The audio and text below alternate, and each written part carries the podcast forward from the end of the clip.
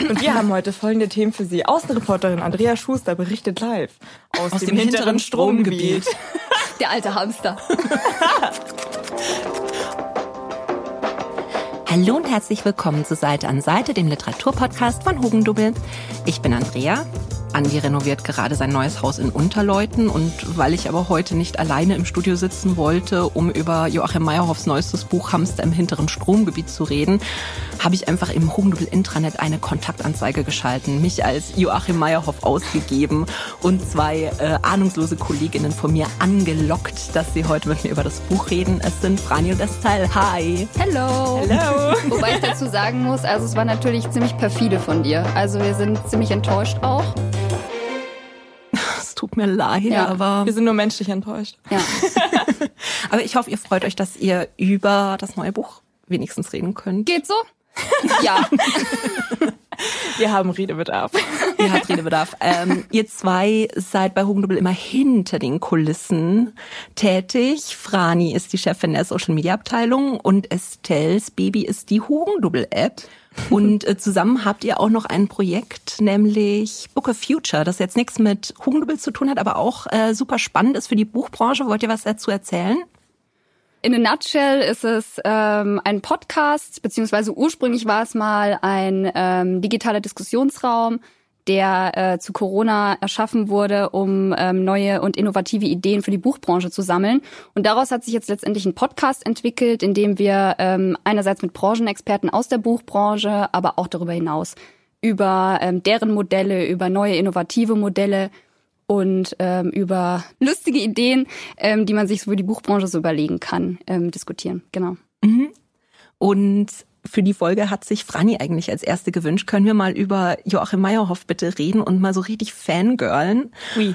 Und, und das fand ich so schön, weil ich weiß nicht, wie wie es euch geht, aber mir ist dann auch aufgefallen, dass, dass dieses Fangirling, das ist ja in der Genre-Literatur völlig okay. Ja. Also wenn man sich anschaut, was äh, zum Beispiel Sebastian Fitzek für Hallen voll macht an Leuten und äh, wie bei einem neuen Buch von Colleen Hoover irgendwie Instagram eskaliert oder ähm, ich hatte halt auch schon Lesungen von Fantasy-Autoren in der Filiale am Stachus, wo sich die Leute beinahe schon über die besten Plätze geprügelt haben. Das machen wir jetzt auch. Oh Gott, bitte nicht. Nein, aber, aber sobald es halt in diese, ich sage jetzt mal in Anführungszeichen, ernste Literatur reingeht, Ja. hat man irgendwie so ein, so ein Problem, dass man, dass man einfach mal richtig unironisch fangirlen kann. Ich weiß nicht, geht's, also Ja, voll. Also absolut. Das ist immer, sobald es, glaube ich, um Literatur geht, ist jeder so, ich bin ja ach so intellektuell und ich darf jetzt da überhaupt keinen falschen Satz drüber sagen und ich muss jetzt möglichst viele Fremdwörter benutzen, um zu beschreiben, wie wahnsinnig beeindruckend ich dieses Werk fand. Und es hat mich ja, also wirklich, es hat mich nachhaltig verändert. Also, nein, aber, nein, aber ich finde halt genau das, wo ich auch das gesagt habe, so wir machen so eine Fangirling-Folge, habe ich auch gehört, oh Gott, bitte nicht so viel quietschen. Und ich dachte, so, wir quietschen jetzt hoffentlich nicht. Aber, ähm, Nee, ich finde auch, man kann auch einfach mal Literatur feiern, hemmungslos feiern. ja, wir machen das heute mal komplett unironisch. Wir feiern diese in Anführungszeichen ernste Literatur. Wir Ja. feiern Joachim Meyerhoff und Juhu! und Stell sich ähm, vor, wie ich hier Konfetti schmeiße. genau bevor die Konfettikanone losgeht. Nein, also es geht in erster Linie um Joachim Meyerhoff, aber auch um andere Bücher dann, die wir absolut fangirlen und feiernswürdig finden. Und dann fangen wir mal an mit Hamster im hinteren Stromgebiet. Für alle, die Joachim Meyerhoff noch nicht kennen, er ist bekannt für seine etwas ähm, sperrigen Titel. Aber auch sehr schöne Titel. Ja. Ja, total. Super tiefgründige Titel. Aber ich habe Hamster im hinteren Stromgebiet vielleicht jetzt nicht, Ja. aber Ja, aber wenn man weiß, wo die Hamster herkommen, ist es schon sehr süß. Also für alle, die Joachim Meyerhoff noch nicht kennen, der war äh, oder ist immer noch Schauspieler, war jetzt aber lange am Wiener Burgtheater und hatte da auch so eine eigene Projektreihe, die nannte sich Alle Toten fliegen hoch. Ähm, da gab es eben sechs Teile, die er inszeniert hat und ähm, mittlerweile eben fünf Bücher, die da draus entstanden sind. Und in dieser Reihe ähm, erzählt er von seiner Familie, von Freunden, die ihm nahegestanden sind und von seinem eigenen Leben. Und das macht er mit sehr viel Humor, aber auch mit ganz viel Melancholie, weil eigentlich jedes Buch steht für einen Verlust, den er im Leben hatte. Also es beginnt mit Amerika, Ähm, da ist er ein Jahr eben Austauschschüler in Wyoming, in der Mitte von nirgendwo. Und das ist halt auch die Zeit, in der sein mittlerer Bruder bei einem Verkehrsunfall ums Leben kommt. Was halt wirklich so ein ganz prägender Moment auch für Joachim Meyerhoff war. Er hat dann noch ein Buch über seine Kindheit geschrieben. Das war, wann wird es endlich wieder so, wie es nie war? Und zwar hat er eine ziemlich skurrile Kindheit gehabt. Der ist in einer Kinder- und Jugendpsychiatrie groß geworden. Allerdings, weil sein Vater da eben der, der Leiter war. Er hat über seine Großeltern geschrieben in Ach, diese Lücke, diese entsetzliche Lücke, über so die erste Liebe in die Einsamkeit der Einzel nein ich Zweisamkeit ich sag, ich sag, der Einzelgänger das ist der, das ist der Titel über den ich immer stolper die Zweisamkeit der Einzelgänger. Ich krieg den nicht einmal richtig raus und wenn ihr jetzt sagt, um Gottes Willen, ich habe noch keins von diesen Büchern gelesen, ähm, kein Stress, Hamster im hinteren Stromgebiet, das macht eh so einen Zeitsprung. Es ist auch ein bisschen anders, finde ich, als die anderen. Ja. Ich finde auch, man kann bei Meyerhoff eigentlich bei jedem Buch gut einsteigen, ohne jetzt großes Vorwissen zu brauchen. Gut, das ist ein Thema. Ich finde, das ist, glaube ich, eine Glaubensfrage von jedem Meyerhoff-Fan, mit welchem man jetzt anfangen. Also es ist ja, wie du gerade gesagt hast, falsch in der Reihenfolge erschienen. Ja. Es ist ja eigentlich erst äh, sein Auslandssemester erschienen, dann ist er seine Kindheit äh, erschienen und dann chronologisch nach dem Auslandssemester äh, diese äh, Schauspielerlehre. Mhm. Und ich empfehle das halt immer so in der richtigen Reihenfolge zu lesen. Also in der chronologischen. Und ich genau. empfehle es immer so, dass man entweder in der Reihenfolge liest, die er geschrieben hat, oder wenn man sich noch unsicher ist, dass man mit Ach, diese Lücke, diese entsetzliche Lücke anfängt, weil es mein Liebling ist. Ja. Ich denke, jedenfalls für alle, die Meyerhoff bisher noch nicht kennen, kann man hier trotzdem prima zuhören, ohne dass man jetzt irgendwelche Wissenslücken hat, Auf jeden was Fall. ihn angeht. Ja. Also in Hamster im hinteren Stromgebiet ähm, machen wir so einen Zeitsprung. Das letzte, was wir von ihm gehört haben, war, da war er so Mitte 20. Mhm. Jetzt ist er 51. Wir kommen auch so in die Gegenwart. Das Spiel 2018. Er sitzt mit seiner älteren Tochter am Esszimmertisch, hilft ihr beim Referat machen und hat einen Schlaganfall. Und er bemerkt auch sofort, was los ist. Er ist sich der, der Lage bewusst, auch dass mhm. es jetzt wirklich gilt, schnell zu handeln. Und dann passiert halt eigentlich der absolute Albtraum. Und das ist so das erste Kapitel von dem Buch, wo einem wirklich Schweißperlen auf der Stirn stehen, wenn man es liest. Die Rettung kommt, ähm, er wird in einen Krankenwagen eingeladen und der fährt nicht los. Einfach aus dem Grund, dass ja Schlaganfallpatienten auf so eine Stroke Unit gebracht werden sollen und es ist nichts frei und es eskaliert dann total. Seine Tochter fängt dann diese Sanitäter an, so zu beleidigen und zu beschimpfen. Diesen Zivi. Den Zivi, der, der dann auch das Weinen anfängt, ja. bis sie ihn dann wirklich irgendwie nach, äh, weiß ich nicht, sehr weit weg von Wien, hat man das Gefühl, fahren, ja. einfach, dass er endlich medizinisch versorgt wird. Und auf diese, diese wahnsinnige Anspannung am Anfang folgt dann erstmal wirklich so ein Loch. Er ist auf der Intensivstation in einem Sechsbettzimmer er kriegt auch erstmal noch keine Diagnose oder so. Es dauert alles, bis er diese Untersuchung hat. Er liegt halt da, er hat nicht viel zu tun. Es ist auch eine Sterbende da bei ihm im Zimmer und er weiß gar nicht, wie er damit umgehen soll.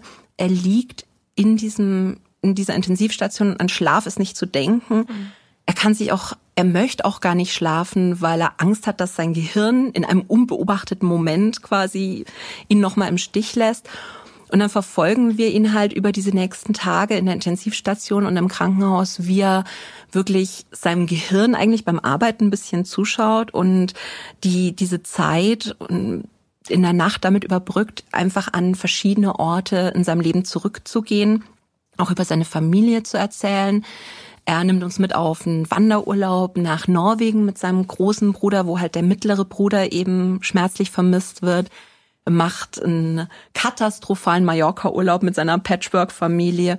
Und, und so nimmt er uns mit und wir erfahren quasi eigentlich, was jetzt zwischen dem letzten Buch und der jetzigen Zeit passiert ist. Und man stellt sich dann natürlich auch so die Frage, oh Gott, wie wird's mir in so einer Situation gehen und was wären die Momente, an die ich dann denken würde, wenn ich jetzt im Krankenhaus liegen würde. Weiß nicht, wie es euch ging. Darüber habe ich nie nachgedacht. Ehrlich nee, gesagt. ich ehrlich gesagt auch nee. nicht. Also ich habe auch eher so die beobachtende äh, Rolle eingenommen. Ja. Aber mir geht's da vielleicht auch wie ihm, weil er spricht ja auch an, dass er eigentlich immer sich nie als der Hilflose gesehen hat. Also auch, auch wenn immer der Tod und die Vergänglichkeit in all seinen Werken immer Thema war, mhm. ähm, hat er sich aber nie in dieser Rolle ähm, desjenigen gesehen, der auch irgendwann mal sterben kann oder mhm. dem es auch irgendwann mal schlecht gehen kann. Ähm, ich glaube, in der Rolle bin ich auch. Ähm, insofern ja, ähm, habe ich ja. eh auch eher so die ähm, beobachtende Rolle eingenommen. Nee, mir ging es genauso, wie du sagst, weil er sagt ja auch, äh, eigentlich war ihm natürlich bewusst, dass der Lebensfaden jederzeit abreißen kann, aber es war ihm nicht bewusst eigentlich, dass ihm das passieren kann. Also natürlich weiß ich, dass ich sterben könnte, natürlich ja. weiß ich, dass mir was passieren könnte, aber ich stehe jeden Tag auf und handle so, als könnte es mir nicht passieren. Also deswegen ähm, äh, glaube ich ehrlich gesagt, dass äh, ich habe das auch gar nicht, ich habe da null drüber nachgedacht, was würde ich denn machen, sondern ich war echt nur in diese Beobachtungsperspektive. Und vor allem, was ich sehr spannend fand, war, dass wir äh, ihn das erste Mal ja auch so aus dieser Perspektive auch gesehen haben, dass es ihn selber betrifft, weil normalerweise, wie du ja vorhin mhm. schon gesagt hast, behandelt er in jedem Buch irgendwie eine Art von Verlust. So. Und in dem Buch ist es das erste Mal, dass er so den Verlust seiner linken Körperhälfte irgendwie ja, also äh, verarbeiten muss. Ich will gar nicht sagen betrauert, sondern verarbeiten muss. Ja, oder auch der beinahe Verlust von sich selbst vielleicht. Ja. Also ähm, auch, dass er ja nachts nicht, nicht wirklich zur Ruhe kommt oder nicht ja. schlafen will, weil er eben Angst hat, es könnte jetzt wieder ein Schlaganfall kommen oder im Worst Case könnte ich auch sterben. Ja, hattest nee. du das? Ja, nee, ich, ich hatte halt im Gegensatz zu euch schon mal so einen Moment im Leben, wo ich mir dachte. Der Schwäche. Nicht der, nicht der Schwäche, aber wo, wo man mir wirklich so diese, diese ähm, Maske mit einem Narkotikum aufs Gesicht gedrückt hat und ich in dem Moment nicht wusste, ob ich jetzt nochmal aufwache. Also oh, okay. das, ist, das ist halt dann schon, also das macht auch was mit einem. Und deswegen verstehe ich ihn da total, dass man dann mhm. halt so mhm. da liegt und so und dann halt so überlegt, oh Gott, ja, was, was wären so die Momente, an die ich zurückgehen würde? Und ähm, ja, deswegen war ich da vielleicht noch mal ein bisschen anders drin. Aber es ist, wie du sagst, Estelle, es ist schon so ein bisschen anders als, als die vorigen Bücher, weil die mit einer, mit so ein bisschen einer Unbefangenheit eher auch an das Thema Tod rangegangen sind, weil er halt da einfach Leuten wie jetzt seinen, seinen Großeltern zum Beispiel oder seinem Vater oder ja. seinem Bruder halt so ein so ein Denkmal irgendwie auch setzen wollte und halt einfach die nochmal so gefeiert hat. Und das ist was, was man für sich selber eher nicht so macht. Deswegen fand ich das Buch auch so ein bisschen nachdenklicher, mhm. aber es hat natürlich trotzdem auch wieder diesen klassischen Meyerhoff Charme und Witz. Also hat mir wahnsinnig gut gefallen. Wie ging's euch? Also ich muss ja ganz ehrlich sagen, es ist jetzt nicht mein Favorit, mhm. ähm, aber ähm, es ist natürlich, also es kommen viele Sequenzen drin vor, wo ich auch laut lachen musste. Aber trotzdem dieses Lachen, ich will nicht sagen, dass es mir zum Teil im Halse stecken geblieben ist, aber es ist zum Teil schon ins Makabre abgedriftet. Und es hat irgendwie so diese, diese Unbeschwertheit, die ich sonst so an ihm geliebt mhm. habe oder liebe, die hat gefehlt. Also es war, ähm, es war nicht so unbeschwert wie, wie die anderen Werke. Es war eher so dieses, ich versuche das jetzt unbeschwert anzugehen, möglichst, aber so mhm. ganz gelingt's mir nicht, weil ich bin doch zu sehr ähm, in, in meiner Situation, in meinem Schicksal verhaftet. Ja, ich fand halt tatsächlich, also weil vor allem in diesen Rückblenden, zum Beispiel dieser Mallorca-Urlaub, ja. ne, wo er ja, also wo er ja wirklich beschreibt, wie er einmal irgendwie stundenlang im falschen Auto hinterherfährt und das angehupt hat und das irgendwie sehr spät ja bemerkt, dass er so einen anderen die ganze Zeit angepöbelt hat. Und dem dann fast noch einen aufsieht. Ja, okay. da musste ich halt auch so lachen. Ja, ja. Aber man muss ja auch sagen, das ist ja auch ein Meyerhoff, der in der Vergangenheit ja stattfindet. Weil dem Meyerhoff, den wir da in dem Krankenhaus erleben, der ist ja schon sehr anders, wie du sagst. Das ist irgendwie sein Humor ist sehr anders. Ähm, aber trotzdem irgendwie, äh, ich musste auch an diese Szene denken, wo die Neurologin ihn beim MRT äh, ja drauf anspricht, so äh, er kann sich ja so viel Text merken und sie findet das so beeindruckend. Er denkt sich halt auch so, wow, die hat ja auch echt Feingefühl und für den richtigen Moment. ähm, aber das fand ich schon auch witzig, wobei, was ich ab richtig bewundernswert fand, das war gar nicht so der Humor vielleicht in diesem Buch, sondern oft auch äh, diese Zwischenmenschlichkeit zu seinen Kindern und zu seinen Liebsten. Mhm. Also das, ich weiß nicht, wie es euch ging, aber ich fand das super unique und total schön, wie er beschreibt, wie er mit seinen Kindern, mit seinen Partnern umgeht. Vor allem, ich habe das, glaube ich, noch nie erlebt, wie ein Vater diese Liebe zu einem Kind in so einer Ernsthaftigkeit aber hat. Also er redet ja nie mit seinen Kindern, als wären das Kinder so, mm -mm. sondern so sehr ernst und er liebt die ja sehr und wie er das beschreibt. Also auch diese eine Szene, wo seine Tochter so Slime macht bei ihm im ja. Krankenhaus, wo ich mir dachte, mhm. um Himmels Willen, das ist ja der letzte TikTok-Trend. Ja, den finde ich ja furchtbar. Also ich verstehe das nicht. Also für die Zuhörer und Zuschauer ist es einfach nur, man macht irgendwie Schleim aus Natron und Rasierschaum und färbt den ein und sammelt das und muss das jeden jeden Tag durchkneten, damit es hält. Und er beschreibt es aber mit einer Ernsthaftigkeit und empfindet sie ja so als Alchemistin so und mhm. guckt ihr dabei zu und nimmt sie ernst in dieser Leidenschaft. Und dann denke ich mir so, also mein Vater hätte mir einen Vogel gezeigt und hätte gesagt, so hier mach in deinem Zimmer und schau, dass du danach alles aufräumst.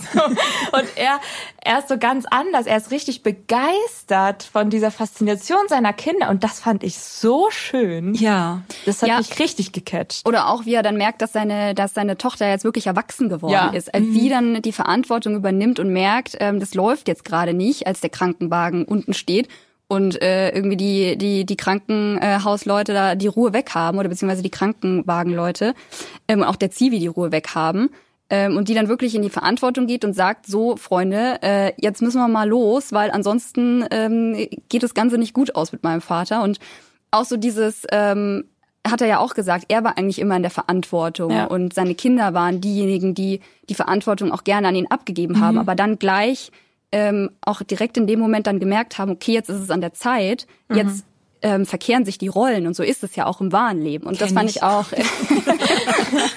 und das fand ich auch interessant, ja. Oh Gott, jetzt fällt mir gerade ein, wenn mein Papa den Podcast hört, dann wird er mich wieder schimpfen. dann kennen sich die Rollen doch nochmal um. oh Gott, ja, ich rede von Mama. ähm, nee, aber also auch die, diese, diese zwischenmenschlichen Beziehungen, ja. die da hat, also ich fand es auch großartig, auch wie er mit seinem Bruder da in Norwegen ist. Ich fand das auch so eine, so eine Szene, die mich wahnsinnig berührt hat, wie sie beide in so einem ganz kleinen Zimmer eigentlich zusammenliegen. Ja. Und er, er lauscht dann so in der Dunkelheit diesen Atemgeräuschen ja. und stellt sich halt immer vor, dass so der dritte Atem fehlt, also der von dem mittleren. Bruder. Mhm. Also es waren wirklich so Szenen, die einen ungemein berührt haben. Und ja. ich finde, ähm, da hat er noch mal eine ganz andere Tiefe zum Teil gehabt als in den anderen Büchern. Ja, das stimmt. Ja. Halt ein bisschen eben dieser Verlust der Leichtigkeit, aber ich fand es trotzdem extrem spannend. Also das Buch. Ja, ich glaube, er stellt sich das erste Mal halt sehr, sehr anders dar. Also sagt er auch in Interviews ja selber auch, äh, dass er sich auch sehr lange ja nicht schlüssig war, ähm, das überhaupt zu veröffentlichen. Wie du vorhin ja auch gesagt hast, das ist ja kompletter Sprung, auch in mhm. der Zeit. So. Mhm. Weil die waren ja immer in der Vergangenheit und er hat auch in einem Interview, ich glaube beim Spiegel, äh, gesagt, dass er nie dachte, dass er mal so nah an die ähm, an die Jetztzeit kommen würde, dass er über Beziehungen reden würde und über seine Trennung. Da hat er immer gemeint, es geht keinen irgendwas an und äh, das soll irgendwie auch seins sein. Und er meinte, so da hat er jetzt erstmal einen Weg gefunden, da auch drüber zu sprechen, das zu machen. So, also wir kennen ihn ja eigentlich nur als jung und leichtsinnig und auf einmal kennen wir Joachim Meyerhoff in der Vaterfigur, mhm. wo er sich ja auch selber fragt, bin ich ein guter Vater? Also das sagt er ja. dem Buch, fragt er sich mhm. das ja. Und ich war einfach nur vor dem Buch gesessen und war so, fuck ja. Weil ich die ganze Zeit das so bewundert habe, diese Beziehung zu diesen Kindern und allein wie oft in diesem Buch Liebster gesagt wird. Also yeah. auch diese Beziehung so, so äh, liebster Bruder, liebste Mutter und du hast gar nicht das Gefühl, dass das ironisch ist, sondern dass es wirklich mhm von ganz tief drin kommt, diese Liebe zueinander. Ja. Also ich fand eben auch dieses Zwischenmenschliche wahnsinnig schön. Und wie du sagst, ähm, das ist inflationär, wie oft Liebster gesagt wird und ja. trotzdem trotzdem kauft man das denen ab und vielleicht ist das halt auch so gerade mit seinem Bruder und seiner ja. Mutter, wo halt dieser Verlust ja auch die ganze Zeit eben so wie so ein Damoklesschwert eigentlich über dieser Familie gehangen ist. Ähm, dass man sich da halt dann auch nochmal klar wird, wie wichtig das eigentlich ist, das auch immer mal wieder zu sagen und sich zu versichern. Mhm und nicht nur zu denken. Ja, ich glaube auch. Aber auch so, so der Gedanke, ähm, dass wirklich dieser Schicksalsschlag dazu geführt hat, dass man auch wieder näher aneinander gerückt ist. Mhm. Also er hat ja auch sowas in die Richtung gesagt, dass wenn einem was Schlimmes passiert, ähm, dann merkt man erstmal, wie nah man sich eigentlich ist mhm, und das ja. auch ein Stück weit genießen kann und genießt. Ähm, und da dachte ich mir auch, ähm, das stimmt auch, weil wenn wirklich was Schlimmes passiert und man sich in sein Schicksal dann ergibt und dann auch Nähe zulässt, ähm, das finde ich kam da auch ganz gut durch, weil er sagte ja auch, er war eigentlich vorher immer so ein Getriebener, ähm, mhm. der sich auch niemals Stillstand erlaubt hat oder ähm, diese, diese Nähe, die da jetzt so, so durchkam. Also das, das fand ich auch interessant. Absolut. Ich glaube, wir müssen fast schon ein bisschen an uns halten, sonst können wir gleich ja. das Hörbuch ansprechen für das Buch. Also mir fallen jetzt schon wieder 20.000 Szenen ein, die ich jetzt hier noch aus meinem Einmerkerbuch vorlesen will oder äh, besprechen will. Aber ich glaube, das müssen wir dann äh, off-micro machen. also auf jeden Fall eine Empfehlung, das Buch selber zu lesen. Ja, auf weil jeden wir Fall. Alle auch wenn, wenn wir vielleicht jeder sagt, der eine Meyerhoff ist einem lieber als der andere ja. oder sowas, aber wir alle haben, glaube ich, dieses Buch sehr gefeiert, oder? Immer. Absolut, ja, ja. Und das ist total. ja das Geile an Meyerhoff einfach, diese Facetten erreicht hat, dass man wirklich auch sagen kann, vor allem jetzt, so als Fangirl der Stunde, wenn man so nochmal sagt, okay, ich habe irgendwie jetzt nochmal Lust auf diese Schreibe, dann kann man sagen, okay, auf welchen Meyerhoff habe ich heute Lust, ja? Also habe ich Lust auf das Kind, äh, das irgendwie in der Psychiatrie aufgewachsen bin oder auf äh, den liebestollen Meyerhoff, der irgendwie drei Frauen gleichzeitig am Start hat. Das ist ja, das ist ja das Oder den Schöne alten daran. Tatterkreis. Oder die Intensivstation, who knows? Sehr schön. So. Dann hätte ich jetzt hier gerne ein Audiobett.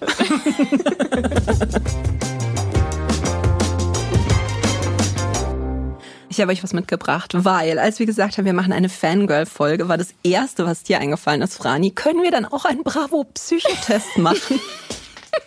Ja, ich muss dazu sagen, das habe ich in einem anderen Podcast gehört, bei gemischtem Hack hat Tommy Schmidt die Bravo mitgebracht und war so, wir müssen jetzt diesen Test machen. Und ich fand es so lustig, weil Felix Lobrecht war gar nicht amüsiert. Er fand es ja richtig scheiße.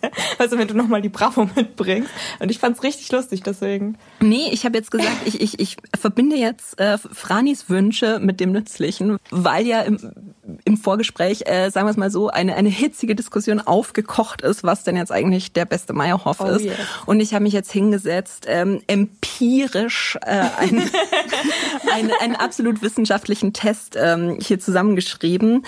Welcher Gestörte aus der Psychiatrie bist du? Diejenige, Die Maria in der Zwangsjacke oder der kotzende Meyerhoff, der Legosteine mal zusammenbaut. Okay. Nein, ich, ich bin diejenige, die die Tests macht. also äh, dazu muss man vielleicht sagen, jetzt die Leute, die die anderen Meyerhoff-Bücher kennen, die werden dann vielleicht bei den meisten oder bei einigen Fragen wissend nicken. Andere werden sich denken, hm, das ist jetzt komisch. Also vielleicht erklären wir dann ein, zwei Antwortmöglichkeiten, wenn sie ein bisschen arg skurril sind. Aber wir fangen jetzt erstmal an mit was ganz Einfachen, nämlich es ist ein ganz normaler Tag. Was zieht ihr an? Also, ihr habt die Möglichkeit zwischen bequeme Sportklamotten, Pyjama und Bademantel, beschlagene Stiefel, eine braune Korthose oder ein funkelndes Paillettenkleid. Ich habe die ersten drei schon wieder vergessen. Kannst du es nochmal sagen? Bequeme Sportklamotten, visualisier's, Pyjama und Bademantel, beschlagene Stiefel, eine braune Korthose oder ein funkelndes Paillettenkleid. Ich habe eine Frage zu den beschlagenen Stiefeln. Wie genau sehen die aus? Sind, ich würde sagen, ich glaube, so wie Cowboystiefel, und wir machen sie sehr viel Lärm, wenn du damit gehst. Ich bin, ich schwank gerade zwischen dem Paillettenkleid und zwischen den Stiefeln. Das sind so sehr zwei unterschiedliche Frani-Modi, so. Aber so Sportklamotten und Schlabber-Jogginghose und Bademantel bin ich also sowas von mal gar nicht. Also. Was Boah, sagt Estelle? Ja, also ich überlege gerade, ich, ich denke natürlich schon einen Schritt voraus. Das heißt also, welche Antwort muss ich geben, Nein, damit nein, mein Du Lieblings... musst die Bücher vergessen. Verdammt. Die äh, die Antwort sollte ich überraschen. Ja, aber wenn ich jetzt Bademantel sage und Jogginghose, was ja auch de facto der Fall ist, obwohl ich in München wohne, ähm, dann kommt wahrscheinlich Hamster im hinteren Stromgebiet raus. Das ich ist einfach dich faktisch ein. falsch. Nein, ich trag dich ein bei Bademantel. Okay, komm, ich mach die Stiefel. Du machst die Stiefel. Ich stelle mir die jetzt cool vor, wie die Stiefel, die ich heute Das ist wahrscheinlich Wyoming. Ist es übrigens nicht. Also, das perfekte erste Date. Ihr geht im Nymphenburger Schlosspark flanieren, draußen in einem Whirlpool nachts und betrachtet die Sterne, besucht Dakar allerdings in einem Hotel ohne Klimaanlage, äh, brecht nachts in einen Schulladen ein oder auf dem Sommerfest der Kinder- und Jugendpsychiatrie. Sowas von der Schulladen. Ich habe richtig Bock. So, so kribbeln finde ich cool, wenn man was zusammen erlebt. Also ich fand den Whirlpool finde ich eigentlich auch ganz geil. Ich finde Psychiatrie passend. Kann ich mir auch direkt selbst Also einweisen. Estelle kommt in die Psychiatrie. Nee, komm, ich mach den Zielführend. Schulladen. Ich Der hab echt Schulladen. Bock auf. Da muss man dann vielleicht dazu erklären, es Kriminelle gibt, es gibt nämlich eine schöne Szene, da gehen sie durch so eine Einkaufspassage nachts, also Ja. mitten in der Nacht Ja. und plötzlich geht so eine Schiebetür zum Schulladen Och, auf, der ich nicht abgesperrt worden ist und sie verbringen dann einfach die ganze Nacht im Schulladen.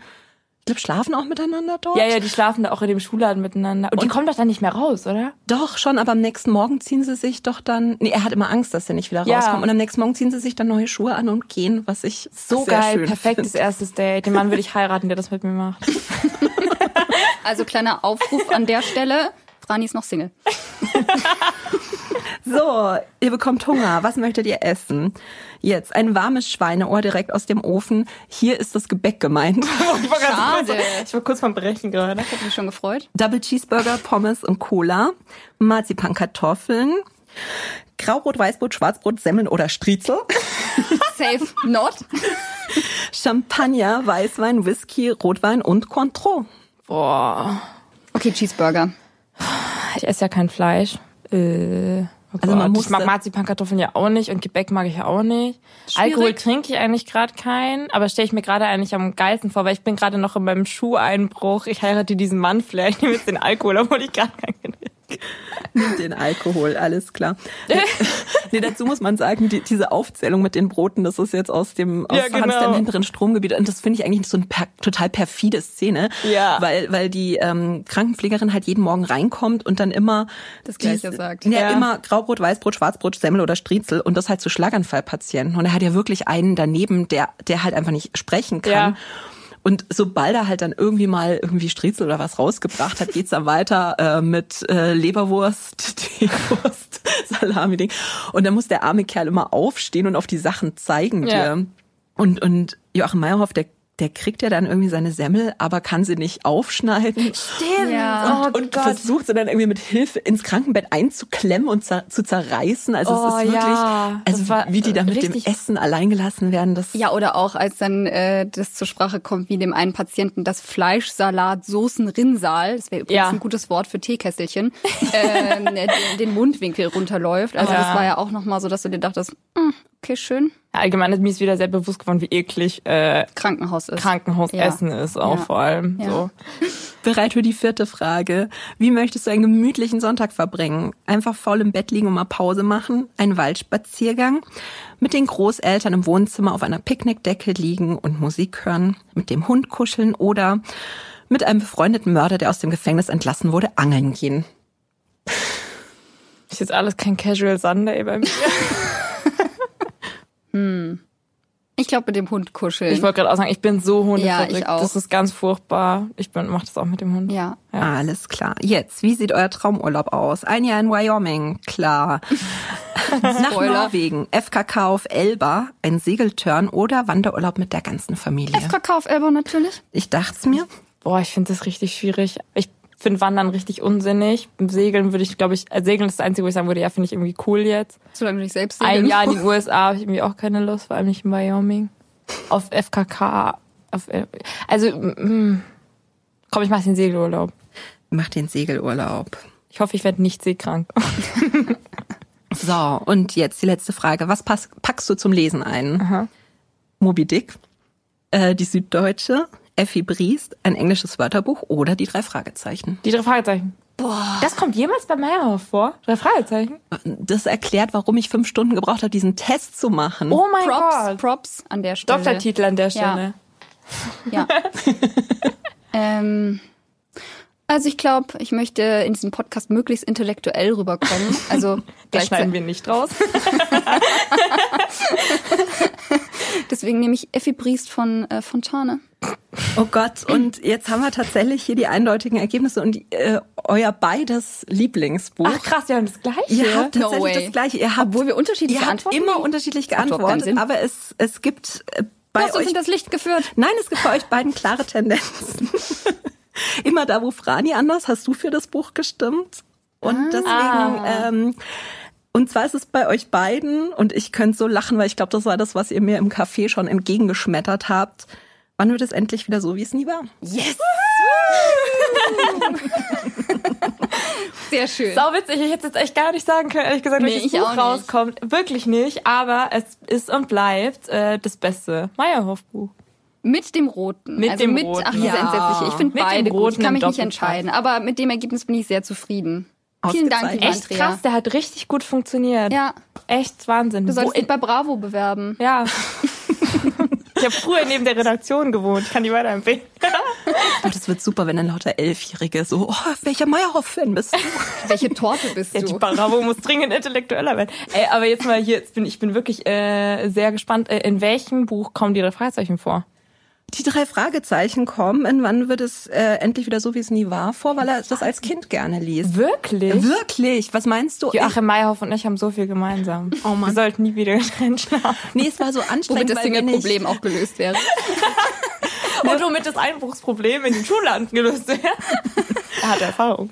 Nein, weil ich, weil ich wirklich äh, manchmal dann so dachte, ah ja, in dem Buch kommt wird ein Buch erwähnt und in dem Buch wird ein Buch erwähnt und dann, also bei dem bin ich wirklich, ich glaube, eine Stunde da gesessen, habe das Buch durchgeblättert Krass. und dann war irgendwann der Herr der Ringe und ich, yes, ach nein, das hat sein Bruder gelesen. Ich so, nein, ich gebe noch nicht auf, ich gebe noch nicht auf und dann stand da, dass richtig gut, drei Echt richtig, richtig hat. gut. Ja. Du musst mir später sagen, welchen Alkohol du gerne trinkst, kriegst du ein Paket. Yes. Ähm, pass auf, es ist Champagner, Weißwein, Whisky, Rotwein und Konto. und Striezel dazu und, und Weißbrot, Graubrot, whatever. Und Fleischsalat, Soßen, Rinnsal. Also für die, die oh. sich... Oh nee. Für die, die sich übrigens an der Stelle fragen, was diese Alkoholaufzählung ist, das ist nämlich, finde ich, auch super sympathisch. Das ist aus, ach, diese Lücke, diese entsetzliche ja. Lücke, seine Großeltern. Ja. Weil das ist das, was sie jeden Tag über den Tag verteilt mhm. trinken. Also sie fangen in der Früh an mit Champagner und sie arbeiten. sind eigentlich die übelsten Alkoholiker ja, vor dem Herrn. Richtig aber krass. absolut classy und sophisticated. Übrigens, da gibt es so eine Szene, die werde ich nie vergessen, bei Alle Toten fliegen hoch. Ähm, Amerika, äh, da ist, da nimmt er so ein paar Bilder mit nach Amerika. Und eins der Bilder, das beschreibt er so, dass es so gestochen scharf geschossen, dass du siehst praktisch, wie die äh, Großeltern auf der Terrasse sitzen und jeder hat sein Whiskyglas in der Hand mhm. und man sieht auf dem Bild, weil es so scharf ist, dass der Großvater drei Eiswürfel und die Großmutter zwei oder umgedreht. Ich bin mir gerade nicht mehr so sicher, mhm. aber das ist mir so im Kopf geblieben, weil ich so ein Bild irgendwie vor Augen habe, wie die auf dieser Terrasse sitzen mit ihren Whiskygläsern und diesen Eiswürfeln. So. Und das, und das spielt ja dann ein Buch später äh, doch eine definierende Rolle in dem ganzen Tagesablauf, den er ja, ja, da, ja also zu seinen Großeltern zieht, hat, weil halt wirklich er die, die betrunken zum Alkoholiker wird. Ja, und sie hangeln sich ja wirklich so durch den Tag von einem Getränk zum nächsten. Aber ich kann nur sagen, also wenn ich alt werde, dann möchte ich das auch so machen. Ja, also ich glaube, du hast viel Spaß dabei. Also denen geht's ja gut. Ja, und die, die Großmutter ist ja dann, äh, ich weiß nicht, ob der Opa auch, aber die Großmutter ist zumindest am Ende ja gestorben und hatte äh, eine, eine hervorragende, ähm, ja gut, Großmütter sterben alle irgendwann, ähm, und hatte am Ende Spoiler hervorragende bestimmt. Leberwerte. Das fand ich auch interessant. Ach, was, krass, was deinen Plan nochmal unterstützen würde, Andrea. Also, ja, werde Alkoholiker. oh Sobald Gott. ich in Rente gehe, hier kleiner morgen Champagner. Wir empfehlen das nicht den Hörerinnen und den Hörern. Apropos, wieso steht hier eigentlich keiner? Kein Whisky, kein Alkohol. Kein Al Verstehe ich nicht. Nee, wir haben Wasser. On y va, on y va, on y va, mes amis. So. Konzentration. Ich kann das nicht, wenn Estelle Reich-Rantzki nachmacht. Das ist Schundliteratur. Trivialliteratur aufs Äußerste. Die kleine Estelle möchte bitte aus dem Bälleparadies abgeholt werden. So, jetzt haben, jetzt haben wir genug gefangirlt über Meyerhoff, aber wir haben ja gesagt, wir wollen auch noch ein paar Lanzen für andere tolle Autoren und Bücher brechen. Wie, wie. Ganz unironisch einfach, wo man sagt, es ist ernste Literatur, aber zieht es euch rein. Wir lieben's. Und deswegen kommt jetzt die unausweichliche Frage nach dem Lieblingsbuch. Das ist ja eigentlich für Leute, die in der Buchbranche arbeiten, so die Horrorfrage, die kann man ja. eigentlich nicht mit einem Buch beantworten. Also ich würde mich auch auf eine kurze Liste einlassen. Estelle. Muss ich anfangen? Ja, das geht alphabetisch. A, B, C, D, E. Okay. ähm, also, ich habe eigentlich zwei Lieblings... Ah, nee, eigentlich habe ich drei Lieblingsbücher. Also ein Lieblingsbuch ist ähm, Joachim Meyerhoff. Ja, beziehungsweise eigentlich habe ich vier. So, Entschuldigung. Ähm, es wird immer länger. eigentlich habe ich fünf und ich sage sie euch alle nicht, weil ich jedes Mal neu zählen muss. so. Also diese Lücke, diese entsetzliche Lücke ist natürlich eins meiner Lieblingsbücher. Wann wird es äh, endlich wieder so, wie es nie war, ist eins meiner Lieblingsbücher. Beide von Joachim Meyerhoff. Für diejenigen, die sich vorher nicht konzentriert haben und zugehört haben. Auch eins meiner Lieblingsbücher ist von äh, Benedikt Wells vom Ende der Einsamkeit. Mhm. Und aber auch ähm, von Goethe Die Wahlverwandtschaften. Die sind, ähm, die gehören auch dazu. Also du wärst quasi der Traum jedes Deutschlehrers und ich habe Literatur studiert, natürlich. Natürlich. ja. Ich habe so bei mir, ich beobachte das immer, darüber wird bei mir auch immer so ein bisschen gewitzelt. Ach, freilich ist es wieder ein Buch fürs Leben, haha. so, weil ich halt das so viele habe. Also bei mir kommt es echt, glaube ich, darauf an, mit wem ich spreche. Mhm. was dann mein Lieblingsbuch ist. So, weil ähm, man hat ja verschiedene Genre oder verschiedene Stimmungen und deswegen könnte ich jetzt nicht sagen, overall, es gibt ein Buch, das ich immer lesen kann. So, das gibt's einfach, glaube ich, nicht. Ähm, aber ich glaube, so eines der Bücher, das mir irgendwie sofort immer einfällt, ist, oder ein Autor ist Joël Dicker und vor allem eben die Wahrheit über den Fall Harry Kubert. Mhm. Das ist ja echt so ein Buch, äh, wir haben auch eine verrückte Geschichte zusammen, das Buch, und ich habe das damals angefangen zu lesen, habe das abgebrochen, weil mich das so getriggert hat, diese Beziehung zu diesem minderjährigen Mädchen. Und in meinen Augen wurde das zu wenig kritisiert, mhm. dass ich das echt abgebrochen habe, weil mich das so getriggert hat. Und dann äh, habe ich das weg und mir war aber bewusst, dass es das ein wahnsinnig gutes Buch sein wird. Und hab, dann kam ein Freund zu mir und war so, hey, ich fliege jetzt irgendwie nach, keine Ahnung, Timbuktu für ein paar Wochen und äh, und ich brauche ein gutes Buch. Und dann war ich so, dies, das und habe ihm halt das empfohlen. Und dann ist der da losgeflogen und ich war so, scheiße, wenn der zurückkommt, der will ja safe wissen, der will safe mit mir drüber reden. Ich habe ja gar nicht gelesen. so, dann habe ich mir gedacht, ich muss es lesen. Hab mich hingesetzt und gedacht, so, du prügelst dich da jetzt durch. Und dann war ich über diese Schwelle hinweg. Und dieses Buch, also ein Meisterwerk, ich kann mich dann noch erinnern, als wäre es gestern gewesen, wie ich da auf meiner, auf meiner Terrasse saß und das fertig gelesen habe und geheult habe wie ein Schloss und dieses Buch. Und ich habe Jahre später die Serie dann noch gesehen und muss mhm. ja echt sagen, dieses Buch hat ja so viele Ebenen und so viele Geschichten und so viele Geheimnisse. Du kannst dir das ja, Gott bewahren, nie alles merken. Das heißt, das Schöne an dem Lieblingsbuch, wenn man so will, ist halt, ich werde das in fünf Jahren wieder lesen können und ich werde das wieder neu lesen, mhm. weil ich eh wieder die Hälfte vergessen habe. Also mittlerweile weiß ich auch, woran es liegt. Der hat ja ein fotografisches Gedächtnis, ja. Joel Dieker. Und deswegen kann der sich diesen ganzen Schmarrn noch merken, weil ich habe mir immer gedacht, der muss ja Wände voller Post-its haben. Das kann sich ja kein Mensch merken. Warst ähm, du auch auf dieser Veranstaltung im Literaturhaus? Nein, aber ich, ich war da leider auf Bali. Ich war da. Und äh, eine, äh, eine Freundin von mir war da und mhm. hat mir das danach alles brühwarm erzählt, was er erzählt hat. Und deswegen weiß ich das seitdem. Nee, ich war, ich war bei dieser Veranstaltung und das war auch so der Moment, glaube ich, wo das ganze Publikum einfach so die Kinnlade runtergeklappt ist, weil er da eben auch gefragt worden ist, ja, ja ähm, hast du da eine ganze Wand mit, weil er ja so viele verschiedene Handlungsebenen Wahnsinn. und Zeitstränge Aber so, hat. Bist nee, und, nee, und er sagte dann immer, er kann sich im Kopf sieht er genau diese Seite vom Computerbildschirm vor sich, was da steht. Ja. Und dann kann er das abrufen und er sagt dann, und wenn er das nicht kann, dann ist es auch nicht so wichtig. Also so krass. das ist das ist echt der Wahnsinn. Und Wahnsinn. der steht jeden Morgen um vier auf ja. und schreibt dann ich glaube, bis zum Nachmittag. Also Wahnsinn, ja. Wahnsinn. Aber ich finde es da auch nochmal wichtig zu erwähnen, dass er den Leser gleichzeitig aber nicht überfordert. Genau, Weil ja, so ging es ja. mir nie bei dem Buch, dass ich Never. dachte, ähm, irgendwie, ich komme jetzt durcheinander. So geht's einem ja selbst bei Filmen manchmal, ja. dass man da gefühlt noch Buch führen muss über die Charaktere, aber das ist da nicht so. Also das, das ist super klar. Also deswegen glaube ich schon auch mit einem Lieblingsbuch oder auf jeden Fall mit einem Lieblingsschriftsteller, mhm. weil ich finde alle seine Bücher großartig und warte, äh, ich schache mit den Hufen, dass endlich sein vierter kommt. Ja, stimmt, das ist also auf Französisch, glaube ja, ich, erschienen. Chambre, oh Gott, 6022. Oh mein Gott. Uh. oh lala, hier sind wir gekommen. Genau. Sehr cool. Nee, also Joel Dicker auch äh, super, super cooler Autor, ja. liebe ich auch sehr. Und sehr heiß. Ich, um das auch nochmal klarzustellen. Ich meine, der sieht schon wahnsinnig gut aus. Ja, aber jetzt geht's dann arg ins Fangirl rein. Ja, aber das ist doch das Thema. Das ist das Thema. Können wir bitte kurz darüber sprechen, wie gut Joel Dicker aussieht? Oh mein Gott, sieht er gut aus. Wir reduzieren ihn jetzt nicht auf sein, auf sein absolut entzückendes Lächeln. Was ist denn dein Lieblingsbuch? Ah, stimmt. Sind er hier nicht nur dabei wir? Okay, also es ist halt echt sau schwierig, aber ich glaube, ich würde die Bücherdiebin von Markus Zusack nehmen, weil weil das ein Buch ist, was mich einfach so so extrem berührt hat. Ich habe es ja nicht gelesen. Du hast es nicht gelesen. nicht gelesen.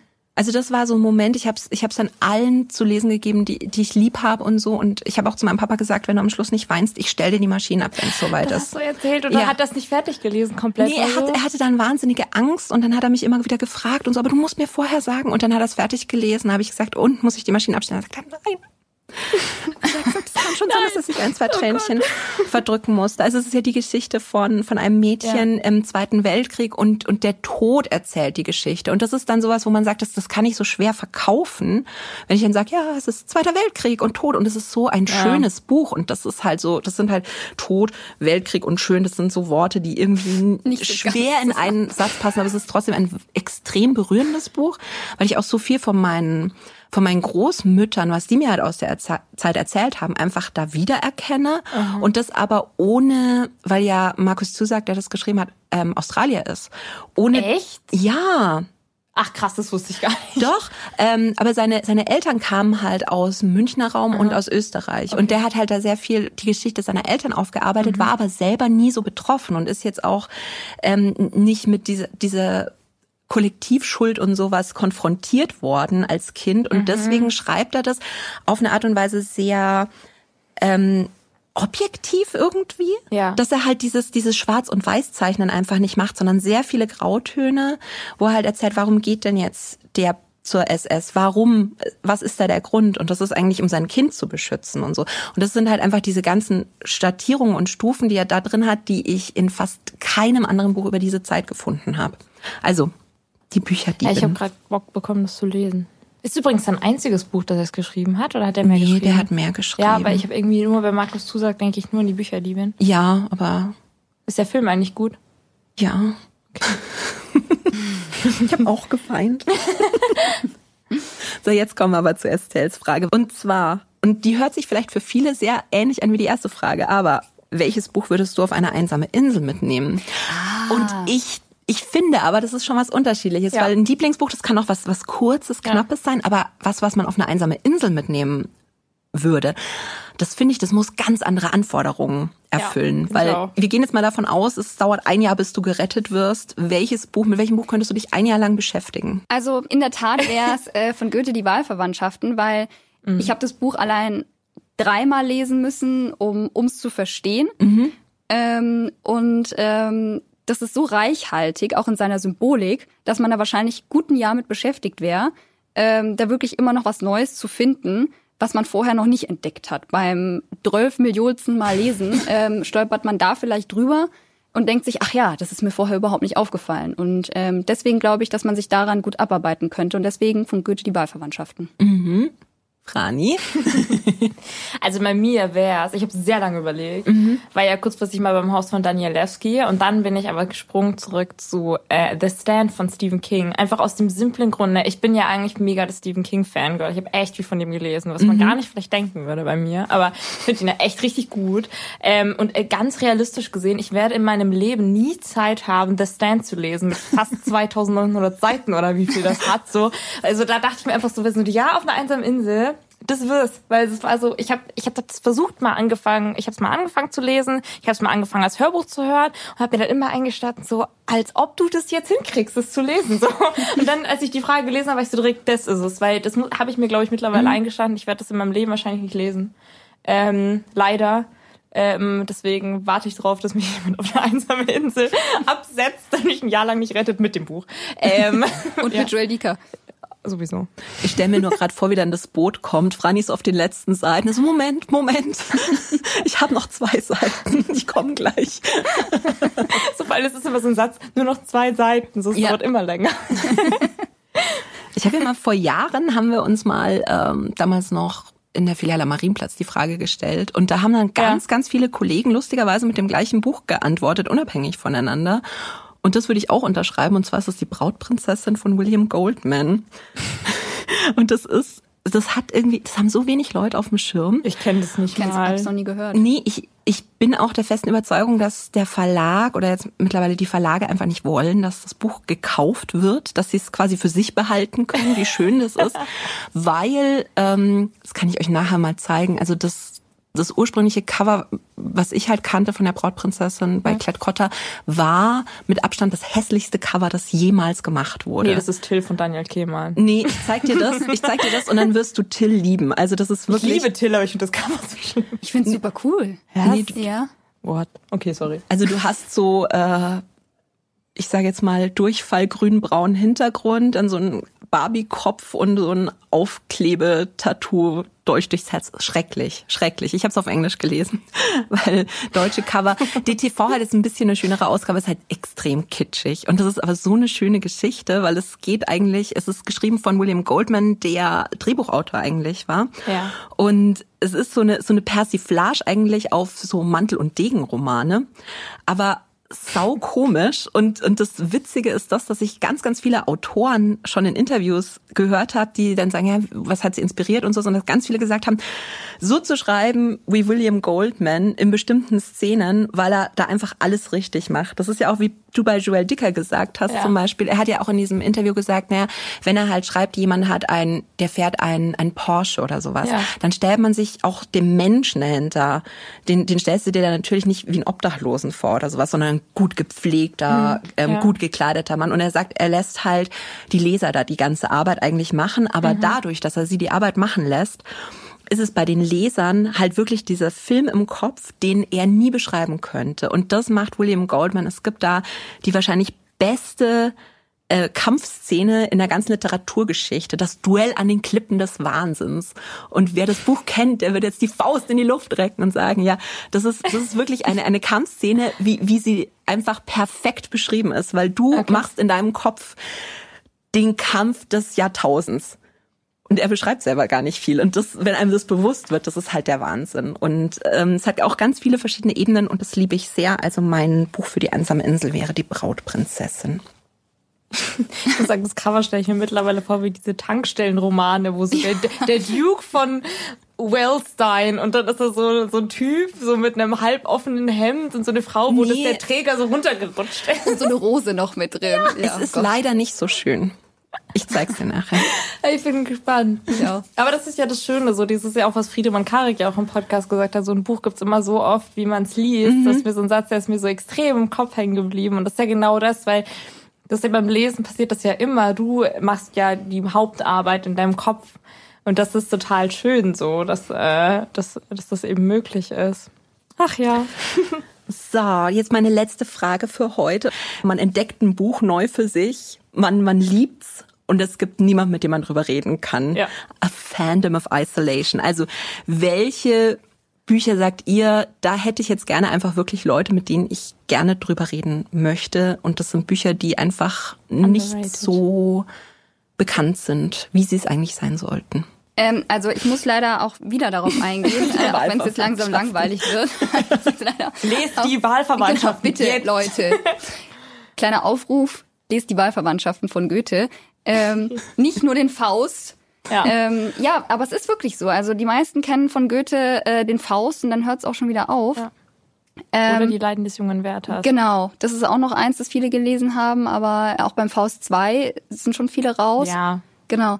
Ähm, naja, deswegen die Wahlverwandtschaften, weil ähm, das eigentlich das Motiv super modern auch heute noch ist. Ja, also ich meine, es wurde im 19. Jahrhundert oder Anfang des 19. Jahrhunderts geschrieben und ähm, es geht letztendlich auch um das Thema äh, Monogamie oder äh, Polygamie mhm. und äh, inwiefern äh, Vernunft und Gefühl äh, in, ähm, in Einklang gebracht werden können. Und das Thema ist ja heute, also ähm, auch wenn wir von Friedemann Karik sprechen, wie wir lieben, ja. ähm, und äh, 30 Millionen andere Bücher, die sich gerade aktuell damit beschäftigen, ist es super modern und ja, einfach schön zu lesen. Und deswegen Aufruf, bitte die Wahlverwandtschaften lesen, damit ich mich endlich auch mal mit anderen Leuten darüber unterhalten kann. Genau, Vielen Dank. Stürmt in die Buchhandlung und plündert das Reklamregal. genau. Ja, aber ich kann das echt auch unterschreiben, wie du sagst. Ich bekomme auch gerade echt richtig Bock, das wieder zu lesen, weil ich glaube, ich habe das vor zehn Jahren oder so gelesen, ist schon echt lange her. Und ich glaube, vor allem jetzt würde ich es auch noch mal ganz anders verstehen, weil ich damals auch viel zu jung war, um das so komplett zu verstehen. Ich war, ich weiß nur, dass ich damals extrem fasziniert davon war, weil das ja dieses Tabuthema ja auch mhm. so voll aufmacht, wie du schon sagst, Polygamie, Monogamie äh, Gefühle, Verstand, äh, wann, wann überschwimmt es und wann nicht. So, also mega gutes Buch. Ich werde jetzt, ich werde es mir, ich werde es mir nach der Aufzeichnung kaufen und lesen. Okay, Problem nee. gelöst. Ihr braucht es doch nicht lesen. Frani liest jetzt. nee, hast jemanden zum Nein, Reden. ich fand's, ich fand's wirklich, ich fand's auch den besten Goethe von allen, muss ich Find sagen. Finde ich auch. Ne? Weil ja. der einfach, weil der ist auch anders der, als alle anderen. Vor allem ist der richtig modern. Mhm. Weil alle anderen werden irgendwie alt mit der Zeit, so ja. oll, ne? Also die Leiden des jungen Wert, das ist ja sehr oll. Also ja. dieses Weltbild vor allem so. Ähm, und, äh, und äh, die Wahlverwandtschaften ist wirklich ein Buch, wenn du das jetzt in eine neue moderne Sprache übersetzt, könntest du auch richtig nice im Theater jetzt modern inszenieren eigentlich. Ja, voll. Oder wer ja auch darauf eingeht, ist ja Sally Rooney mit äh, Gespräche ja, unter ja. Freunden. Habe ich mich krass daran so erinnert, geliebt, äh, ja. äh, erinnert gefühlt. Ja. Ja. ja. Ähm, ich fand die Frage ziemlich schwer mit diesem, äh, mit diesem, welches Buch hat mehr verdient äh, oder mehr, mehr Zuwand. Ich, mir fallen natürlich da ein paar Bücher direkt ein, so also mir fällt da zum Beispiel ein, wir müssen über Kevin reden.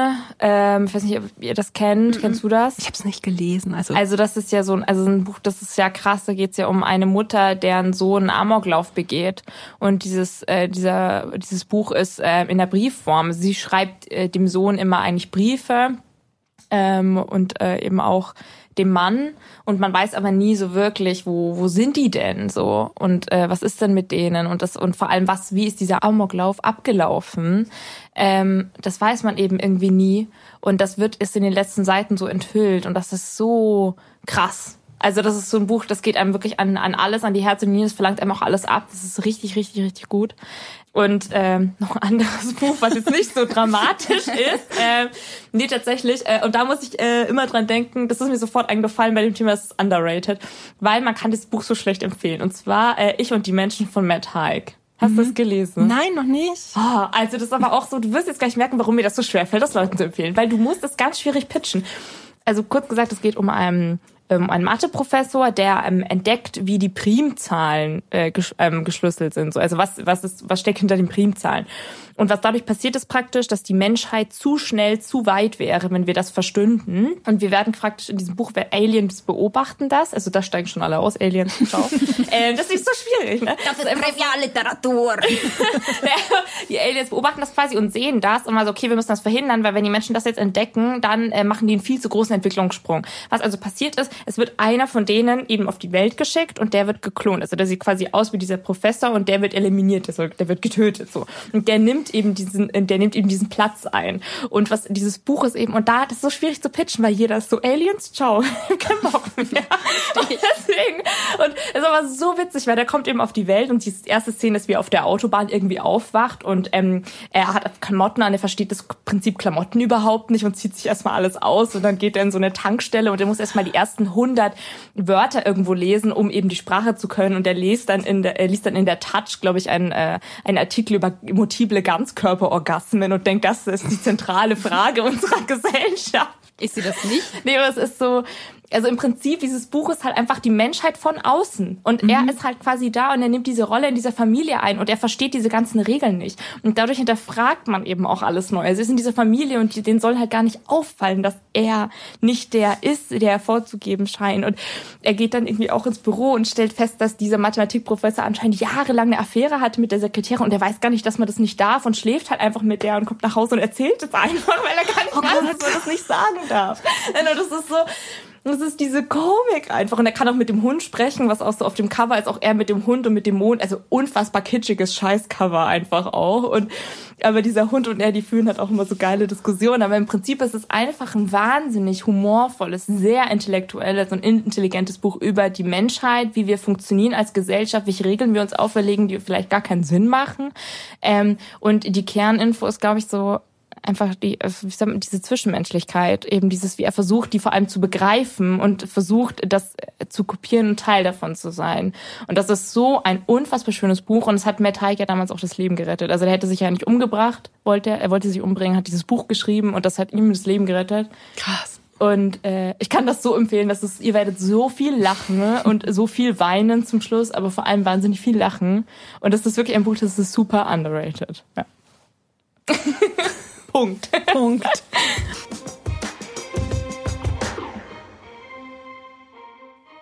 Auf Instagram haben wir euch wieder gefragt, ob ihr Buchtipps von uns möchtet und die Frage kam da von Lisa. Hallo ihr Lieben, ich bin ein riesen Murakami-Fan. Allerdings habe ich alles schon von ihm gelesen und suche immer was, was irgendwie ähnlich ist.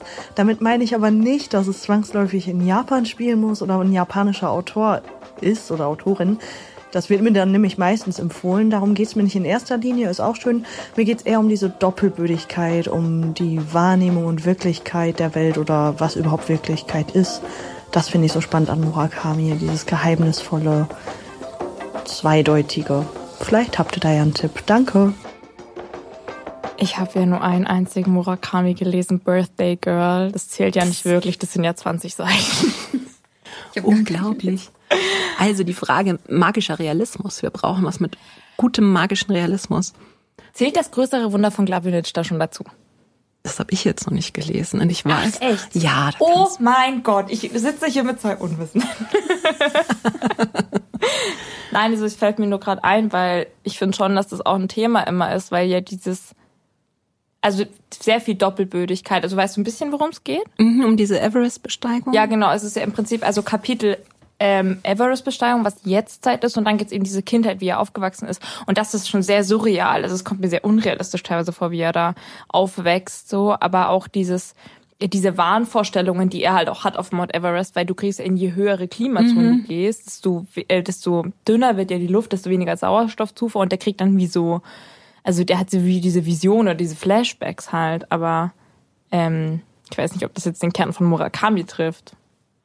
Hast du denn Murakami? Liest du viel Murakami? Du liest doch so viel Ich Murakami. habe alles von Murakami Na, bitte, mal gelesen. hier. Ja, aber das ist halt das, weil als erstes denke ich natürlich auch an japanische Autoren, weil die halt diesen magischen Realismus wahnsinnig gut ähm, eben Ja. unterbringen. Ja. Also das ist zum Beispiel äh, Amrita von Banana Yoshimoto ist da auch wahnsinnig gut. Ähm, was, was ich auch wahnsinnig toll fand, war äh, der Boden unter ihren Füßen von Salman Rushdie, was halt auch in diese Richtung geht, was aber gerade nicht auf dem Markt ist, was vielleicht ein bisschen Ja. kontraproduktiv ist. Und wenn man aber mal so in die Klassikerrichtung gehen möchte, weil äh, Murakami ja auch sehr viel Bezug immer nimmt auf ähm, russische Klassiker und russische Autoren und da vielleicht äh, der Meister und Margarita von Michael Bulgakov. Das ist toll. Da gibt's aber eine gute und eine schlechte Übersetzung. Und auch wenn ich mich in die Nessel setze, einfach die bei Luchterhand kaufen. Die ist besser. da habe ich mich immer mit Christoph so gestritten.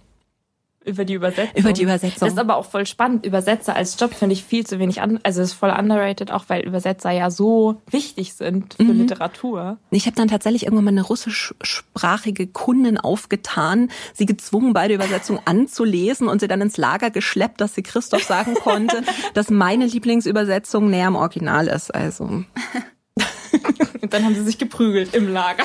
ja, genau. Also wenn man sich fragt, wor worüber streiten sich Buchhändler, das sind dann so Übersetzungsfragen. Also da, da, da hatten wir schon.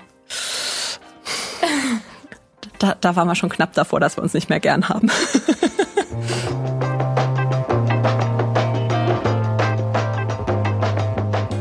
So, das war's dann auch schon wieder mit unserer heutigen Folge. Wir hoffen, es hat euch gefallen. Alle Buchempfehlungen findet ihr nochmal in den Show Notes und auf hugendubel.de. Und natürlich, um es nicht zu vergessen, in der Hugendubel-App. Und natürlich könnt ihr noch auf Instagram Seite an Seite folgen und Hugendubel. Dort bekommt ihr immer die freshesten Buchtipps und ganz viele Memes und ganz viele Aufrufe für den Social Share, falls ihr wieder Buchtipps braucht. Bis zum nächsten Mal. Ciao. Much love, peace out.